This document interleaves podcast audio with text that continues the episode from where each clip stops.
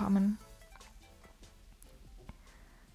Ich möchte heute sprechen über die aktuellen Ereignisse in der Welt. Das heißt, die Folge, die ich für heute geplant habe, wird sich verschieben und muss sich auch verschieben, ähm,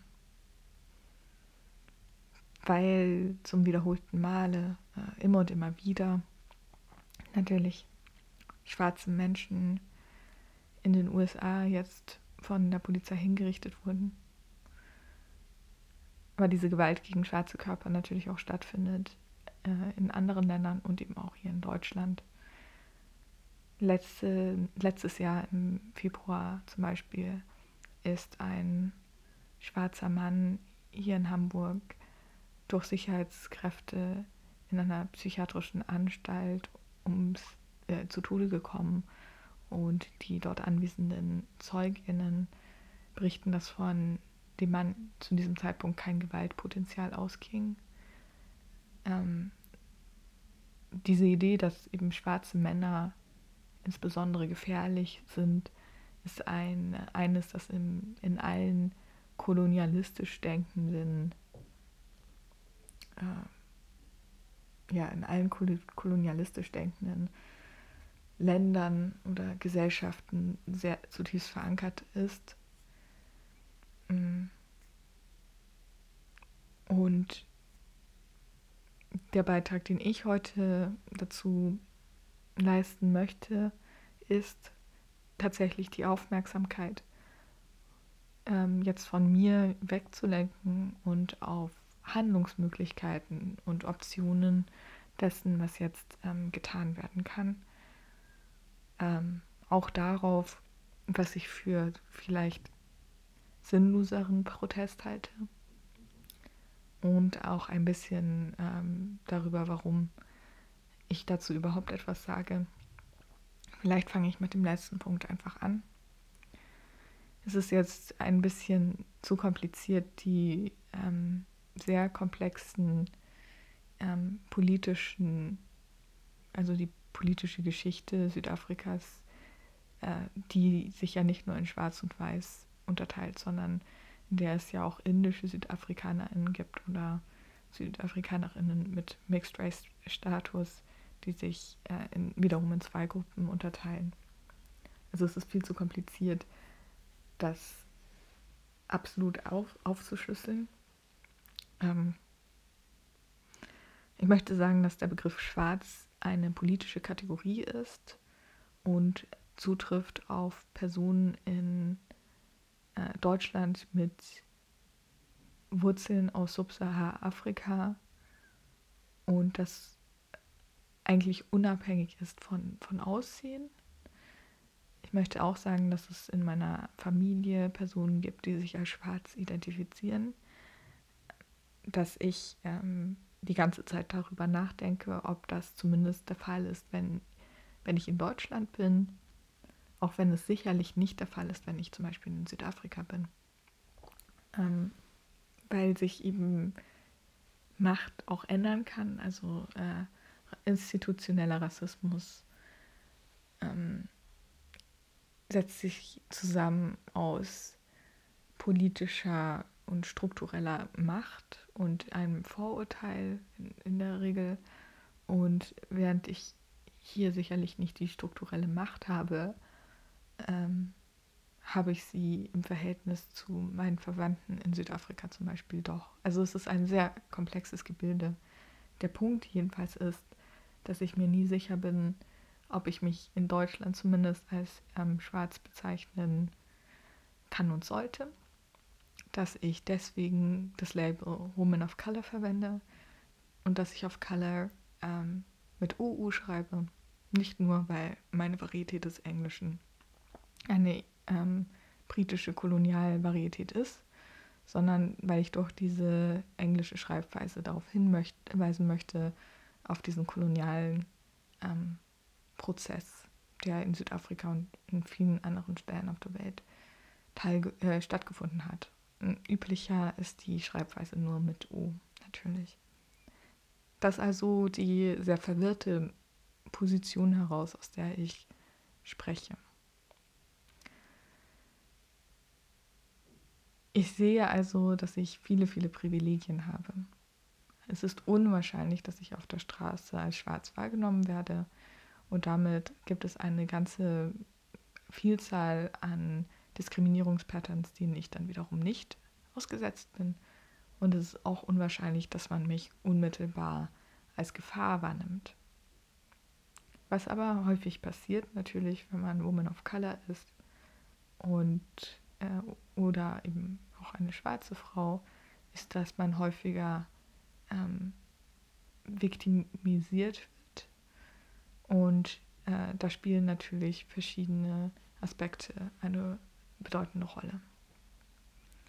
Was ich jetzt also beobachte in den Protesten um George Floyd, und das finde ich an sich erst einmal eine gute Sache, ist, dass viele Menschen wütend sind und richtig outraged und ähm, auf jeden Fall etwas ändern wollen. Ähm und ich finde, das ist erst einmal ein sehr, sehr guter Impuls, äh, da anzusetzen. Ich frage mich allerdings, wie es sein kann, dass viele Menschen jetzt erst diesen Impuls entwickeln, gerade in Bezug auf schwarze Personen. Denn seit 2014 ist das einfach wieder so stark in den Vordergrund gerückt für mich. Ich habe dazu unzählige ähm, Vorträge auch gehalten in, an der Universität ähm, dazu, was es bedeutet, wie, wie eben äh, die Black Power Bewegung, wie Black Lives Matter wahrgenommen werden und wie das interagiert mit anderen Diskriminierungsformen, ähm, wie, wie rechte Parteien das wahrnehmen ähm, und so weiter. Und all diese Aspekte ähm, spielen jetzt eine Rolle und ich finde das gut. Ähm, aber wenn eben Leute so schwarze Bilder auf Instagram posten, ähm, dann ist das natürlich mit bestimmten, ja, also dann wirkt das so wie, wie sogenannte Optical Allyship oder Performance für mich, eine Performance, die eben kein Handeln ähm, nach sich zieht.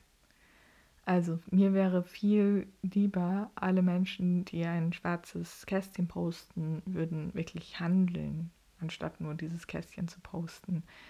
Weil das hat einen Symbolwert natürlich und ein Symbolwert ist auch nicht zu unterschätzen. Ähm, aber im Endeffekt sollte es darum gehen, die Stimmen von schwarzen Aktivistinnen jetzt gerade zu stärken und zu vervielfachen, also so zu amplifieren. Es sollte darum gehen, ähm, darauf hinzuweisen, wie man konkret unterstützen kann und diese Unterstützung zu vollziehen. Also das Problem, das ich sehe bei dem schwarzen Kästchen und das eben auch viele schwarze Aktivistinnen schon angesprochen haben, äh, einige von ihnen werde ich auch hier verlinken, ist, dass ähm, Personen diese schwarze Kästchen posten, dann eben vielleicht sogar mit Links zu im Seiten und so weiter zum, zum Weiterklicken und so weiter, was mir tausendmal lieber ist, als diese schwarze Kästchen nur so zu posten oder äh, im schlimmsten Falle mit dem Hashtag Black Lives Matter, der dann es unmöglich macht für Personen, diese, die eben diesen Hashtag brauchen, um sich zu organisieren, wichtige Ressourcen zu finden. Ähm, dass sie das machen und dann denken, okay, das, damit ist sozusagen meine Aufgabe erledigt und jetzt muss ich nicht darüber weiterdenken. Und ich glaube, dass das mit ganz vielen Menschen passiert oder der Fall ist. Also ähm, das bezieht sich jetzt nicht nur auf diese Situation, sondern in allen Situationen, in denen es um Rassismus geht, in allen Situationen, wo es um marginalisierte Personen einfach geht, wo man sich als nicht marginalisierte Person ausklinken kann. Und davon bin ich natürlich auch nicht frei. Ähm, ich setze mich eben schon sehr, sehr lange mit äh, Diskriminierung, also mit, mit Anti-Blackness im, im Speziellen auseinander, weil ich auch ähm, mir anschaue, wie Anti-Blackness in äh, zum Beispiel dieser Mixed Race Community in Südafrika funktioniert, wie es sein kann, dass wir keine unserer schwarzen Vorfahrinnen kennen, ähm, im Übrigen auch keine unserer jüdischen Vorfahrinnen oder indonesischen Vorfahrinnen, von denen es ja auch äh, Personen gibt, sondern dass wir tatsächlich nur weiße Vorfahren namentlich kennen. Ähm, und natürlich ist ganz klar erst einmal, warum das so ist, aber es ist interessant, äh, sich das anzuschauen, wie das eben auch in POC-Gemeinden funktioniert. Wie halt in ähm, bestimmten Gemeinden halt die Abgrenzung noch einmal zu anderen Gemeinden funktioniert. Und insofern möchte ich mit diesem, mit diesem Beitrag einfach dazu aufrufen, also die POC-Gemeinde dazu aufrufen, ähm, sich mit der, sich nicht zu messen einerseits irgendwie mit der Black Community. In Deutschland ist es wichtig, dass wir eben aufmerksam bleiben und auch andere Dinge nicht aus den Augen verlieren. Es gibt, ähm, also der Rassismus, der hier existiert, auch wenn ich diesen Beitrag, wo ich das gelesen habe, ein bisschen problematisch finde, weil da ein weißer Mann erklärt, wie Rassismus funktioniert in den USA und hier. Aber es stimmt schon, dass der Rassismus in Deutschland darauf begründet ist, dass man als Fremdkörper wahrgenommen wird, der nicht in der Gesellschaft sein sollte und deswegen wieder gehen, also der, der irgendwie weg soll, also raus aus dem Land. Ja, also diesen, diese Diskriminierungsform gibt es in den Vereinigten Staaten auch, gegen zum Beispiel Personen, die aus, ähm, also aus Lateinamerika oder mit äh, lateinamerikanischen, in Anführungszeichen, Wurzeln. Ähm, aber die, der Rassismus gegenüber schwarzen Personen funktioniert anders und das, das begründet sich darauf in, in Amerika und aber auch hier, dass ähm, schwarze Personen, afrikanische Länder als die, das Property, also der Besitz von ähm, weißen kolonialen Gesellschaften nach wie vor angesehen werden das zeigt sich in ganz vielen, ja, in ganz, ganz vielen ähm, Szenarien. Das fängt an bei der Entwicklungshilfe, bei, in diesem paternalistischen Gestus, den man äh, subsahara-afrikanischen Ländern ähm, sozusagen ja, gegenüber oft hat. Das äh, geht über in so den Anspruch auf, auf Urlaub und den Anspruch auf ähm, exotische Erlebnisse. So. Das, ähm, und das endet eben damit, dass, dass eben diese, diese Idee besteht, dass schwarze Personen weniger wert sind und dass schwarze Personen weniger wert sind ähm, als Personen anderer Herkunft. Und dass das, da, und dieses Vorurteil existiert, und das ist für mich nochmal ganz wichtig zu sagen, nicht nur innerhalb der weißen Mehrheitsgesellschaft, sondern dieses Vorurteil existiert auch innerhalb von POC-Gemeinden. Und diese POC-Gemeinden, ähm, die Gemeinden aus, aus ganz verschiedenen Ländern, überall in, also aus ganz verschiedenen ähm, Kulturkreisen, Länder ist falsch,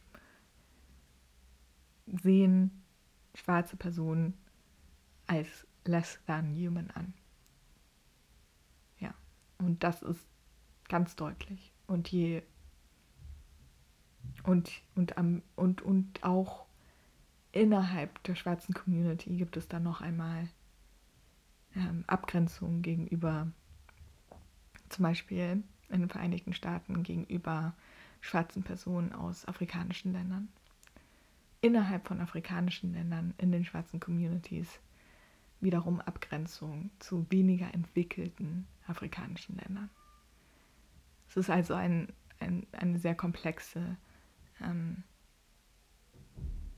ja, ein, ein sehr kompl großer, ein sehr komplexes Thema. Aber im Allgemeinen kann man sagen, dass eben schwarze Menschen unabhängig davon, wie sie sich anderen schwarzen Menschen äh, gegenüber verhalten. Und das ist ja eben das perfide an diesen rassistischen Systemen, die ja nicht nur von, den, von der Mehrheitsgesellschaft, sondern auch von Minderheiten übernommen wird, dass schwarze Körper als äh, weniger wertvoll einfach angesehen werden.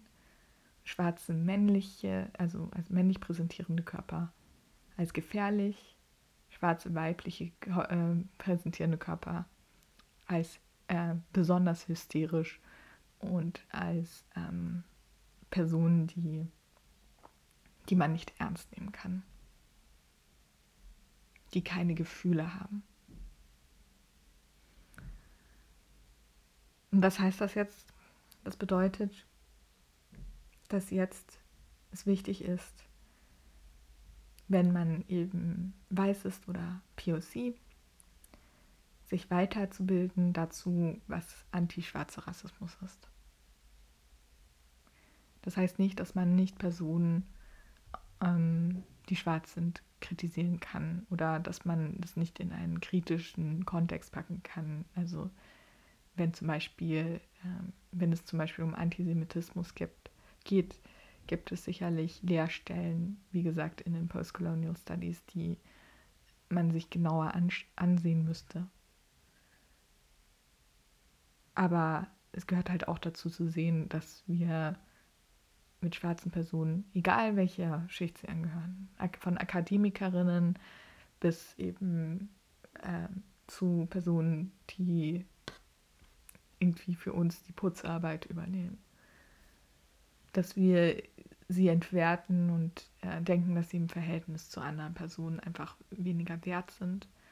Ähm, und das Handeln dagegen ist erstens zu spenden wenn das eine Möglichkeit ist. Also das ist vor allem an weiße Personen gerichtet, die äh, die Mehrheit der ökonomischen ähm, Macht haben hier in Deutschland. Spenden an, ähm, ich verlinke diese Bailout-Funds, diese Freedom Funds, aber auch die Antirassismus-Funds hier in Deutschland. Ich verlinke hier auch Initial, ähm, Initiative 19. Februar da ging es um Gewalt gegen Personen of Color, aber schwarze Personen ähm, sind hier natürlich auch mitgedacht auf gewisse Art und Weise. Ähm, also da ging es vor allem um äh, Gewalt gegen Migrantinnen aus ähm, so muslimisch gelesenen Ländern, also muslimisch gelesene äh, Immigrantinnen. Aber ich verlinke es hier auch noch einmal, weil ich es wichtig, für wichtig halte, dass all diese Aspekte nicht aus den, dass wir das nicht aus den Augen verlieren. Ähm, aber der, die Mehrheit oder also der Fokus wird sein in dieser Liste, werden sein ähm, schwarze Akteurinnen, schwarze Aktivistinnen, äh, schwarze selbstorganisierte äh, Selbstorganisationen ähm, denen man spenden kann. Äh, verlinke AktivistInnen auf YouTube und den sozialen Medien, deren ähm, Material, also man sich anschauen kann, die bereits viel Bildungsarbeit geleistet haben. Ich denke, das Beste ist, wenn ich damit ende, dass ich, ähm, dass ich noch einmal sage, dass es jetzt wichtig ist, äh, schwarze Personen zu zentrieren. Wenn ihr also diesen Podcast bis zum Ende hört, äh, ich werde ihn wahrscheinlich eher nicht bewerben. Wenn ihr ihn bis zum Ende hört, dann ist ganz wichtig eben zu sagen, dass ihr als nächstes euch ähm, Beiträge von schwarzen Personen anhören solltet.